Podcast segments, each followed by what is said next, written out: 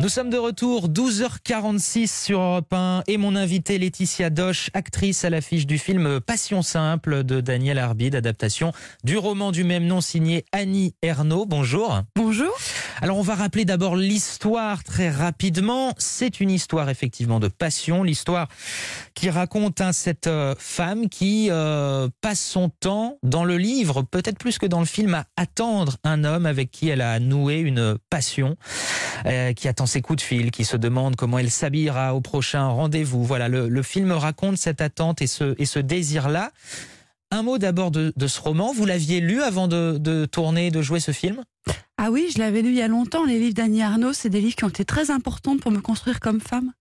Et euh, ce livre-là, qui parle de toute la dépendance qu'on peut avoir dans la passion. Euh, moi, je l'ai lu après une rupture amoureuse, hein, je pense comme plein de gens. et ça me permettait de mettre des mots, de comprendre euh, l'état que ça dégage chez les femmes, sûrement chez les hommes aussi.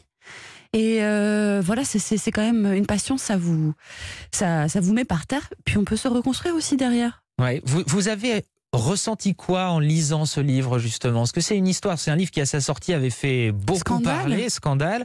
Vous, vous aviez éprouvé quoi en le lisant, vous vous souvenez? Scandale parce qu'une femme euh, euh, mettait des mots sur la sexualité et sur l'amour. Et moi, qu'est-ce que j'ai ressenti? Toutes mes, mes, blessures de l'époque sont ressorties. Et aussi, euh, je me suis rendu compte que c'était quand même un, un, sacré cadeau de vivre ça. Ça arrive pas tout le temps. Euh, d'aimer. Après, euh, l'amour, il y a plein de choses qu'on aime dedans qui sont différentes, plein d'amours différents. Mais ça, c'était. Je me dis, c'est quand même un cadeau, même si ça vous secoue beaucoup. Je ne sais plus si dans le film vous citez euh, cet extrait du, du roman où Annie Ernaux explique que pour elle, longtemps, le luxe, ça a été d'avoir de beaux manteaux, mm. puis ça a été de mener une vie d'intellectuel, et à la fin, elle se rend compte que peut-être que le vrai luxe, c'est de pouvoir vivre une passion. Pour un homme ou pour une femme, c'est ce qu'elle dit. C'est vrai que je pense encore plus dans cette période où on a été beaucoup enfermés, où aussi la vie est austère hein, quand même. Hmm. Euh, une folie, un truc fou qu'on a, qu'on pensait pas qui pourrait nous arriver. C'est un luxe aussi, et peut-être c'est un luxe qu'il faut qu'on se permette un petit peu.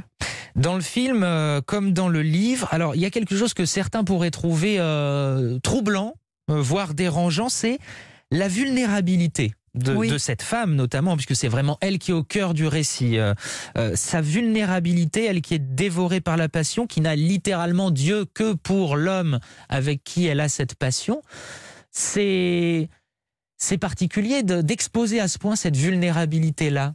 C'est vrai que c'est une femme indépendante qui réussit bien dans la vie, qui est très forte, très intelligente, enfin, tout ce que vous voulez. Euh, un peu une femme féministe comme on l'entend aujourd'hui, qui pourtant elle va avoir besoin de découvrir ça. Mais c'est une dépendance, la passion, mais c'est aussi découvrir euh, son désir.